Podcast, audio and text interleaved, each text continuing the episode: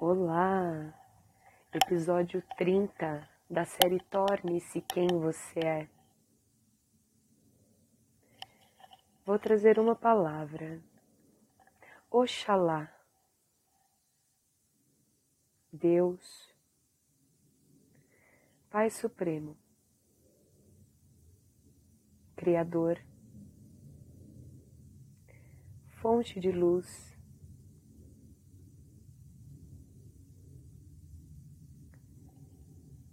para onde esse lugar te leva. Cada um vai explicar de uma forma o que é. Tentar explicar e sempre chega no lugar do nada.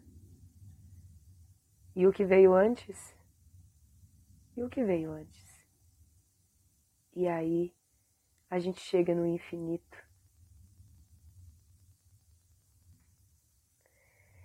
Um lugar quase sem explicação. Ou talvez uma explicação muito única de cada ser. Porque no todo é onde tudo se encontra. No infinito é onde tudo faz parte do infinito. Sim, não é tão simples e talvez nem possível. Saber mentalmente todas as possibilidades do infinito. É infinito. E o infinito, ele somente é. Ele não se preocupa com o que vem na frente. Ele simplesmente é.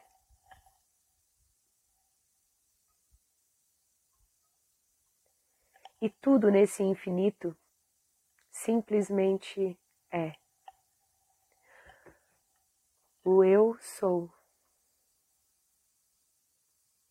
Ou somente o sou.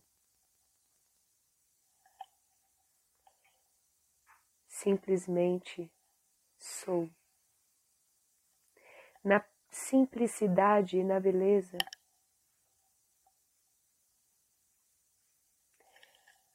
de tudo ser parte e você ser essa parte do tudo.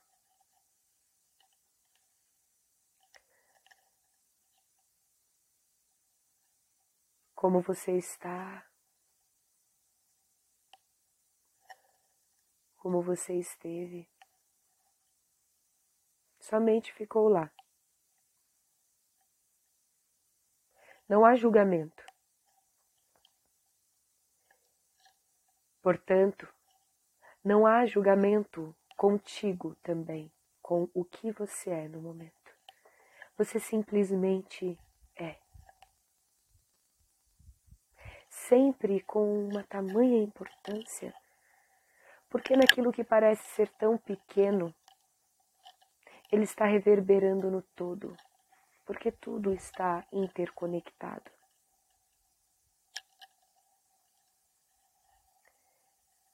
Se olharmos para o micro, reduzindo, reduzindo, reduzindo, reduzindo, chegando às partículas e reduzindo mais, a gente vê vários serizinhos que se movem.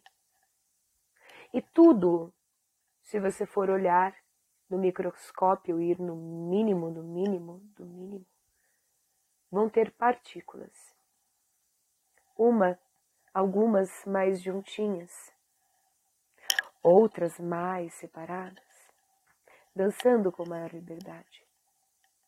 Mas em tudo há partículas.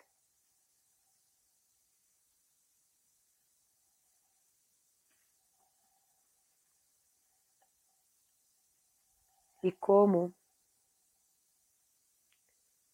quando se joga areia em um papel, E assim que esse papel vibrar, ela vai tomar formas. E essa nova forma desse lugar que essa areia encontrou nesse papel, Algumas vão estar mais próximas e outras mais distantes. Assim é o desenho da vida.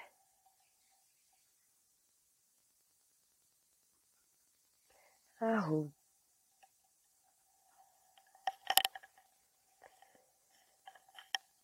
Uh. ah, respirando, reconhecendo que todas as mensagens não precisam ser racionalizadas, mas sim sentidas profundamente e no reconhecimento que toda essa informação já foi passada, já está vibrando no seu corpo. Aí está a sabedoria.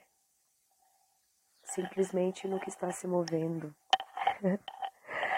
Seguindo aqui na leitura do livro Torne-se Quem Você É, de Osho, falando sobre Assim Falou Zaratustra, de Nietzsche. Você pode escutar este episódio, ou você pode escutar desde o início, desde o primeiro episódio. O convite de agora é: esteja no agora. Chegou até aqui? Quer continuar ouvindo? Então esteja atento sem o olhar de julgamento, de lógica, de racionalidade e aproveite para ver o que às vezes uma palavra vai ser sinal para você.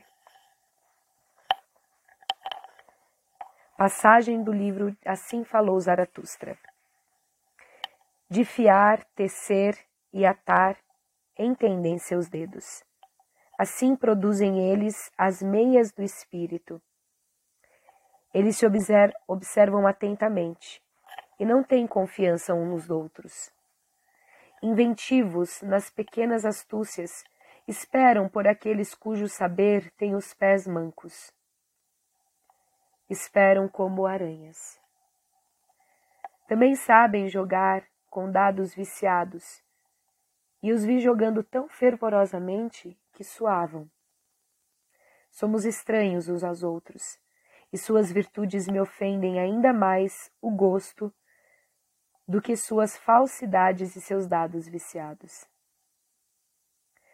Quando o Zaratustra diz essas coisas, ele o faz numa referência direta a todos os que são chamados eruditos, a estes seres que são reconhecidos no mundo inteiro como grandes homens.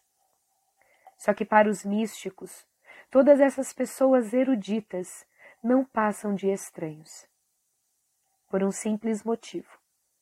O místico não tem necessidade de acreditar. Ele não fica pensando sobre coisas. O místico as experiencia. Veja, por exemplo, o caso da água. Você pode escrever um tratado gigantesco a respeito da água. Sua tese pode ser aprovada com toda a distinção e louvor. E você pode ser reconhecido como um grande acadêmico. Mas nada disso pode matar a sua sede.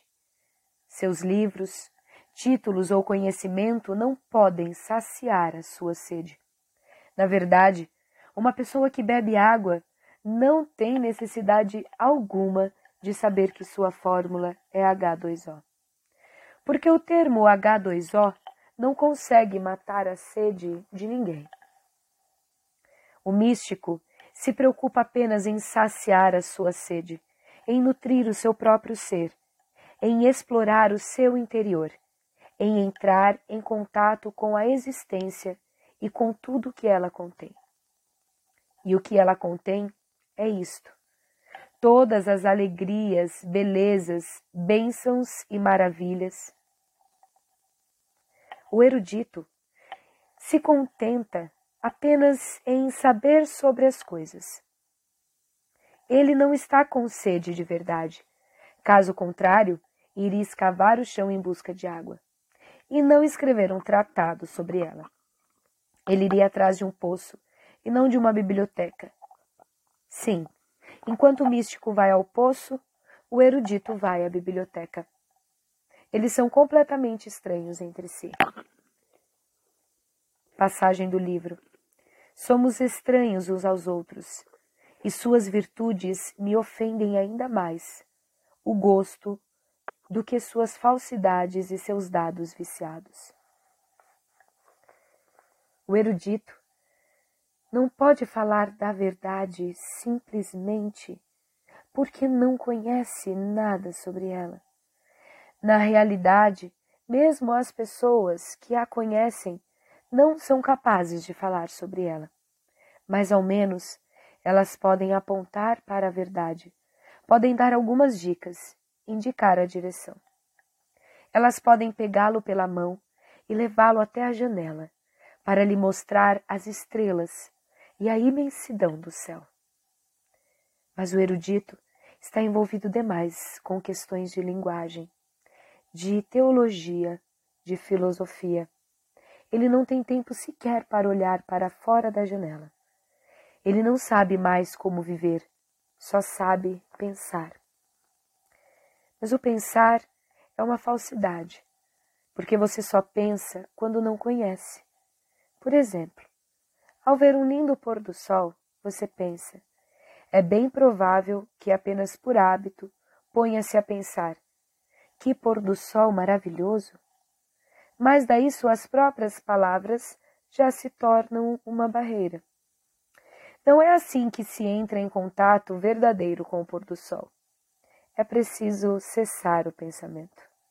Somente aí você estará realmente presente, em toda a harmonia com o pôr do sol, como se fizesse parte dele.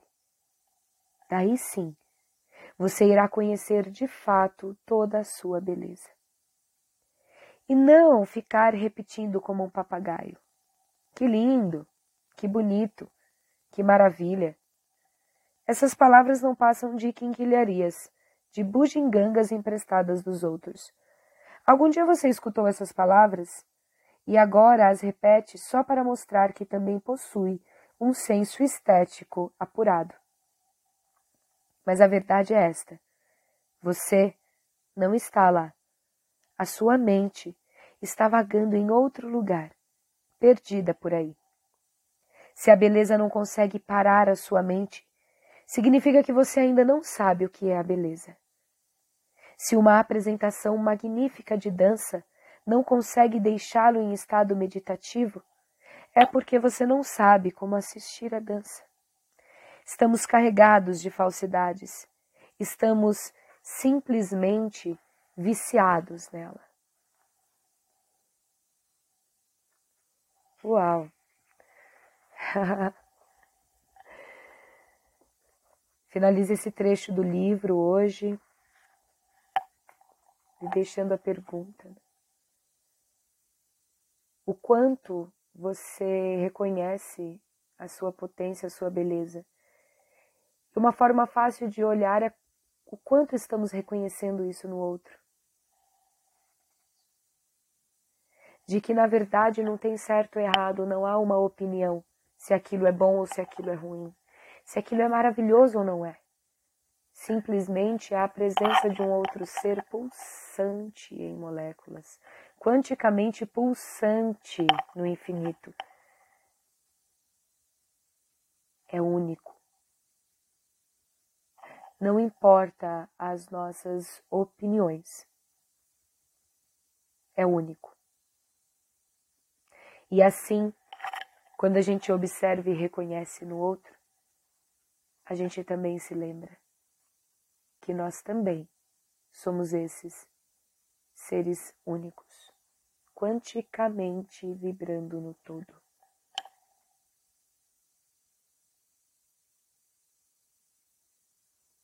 Único. Autoestima. Oxalá Estou Amanda Stocker, Guerreiro Cristal Amarelo. Uau! Que experiência gravar os sincronicidades. Sou grata. Sou grata ao todo, a tudo. Uhul! Em Lakesh, eu sou um outro você.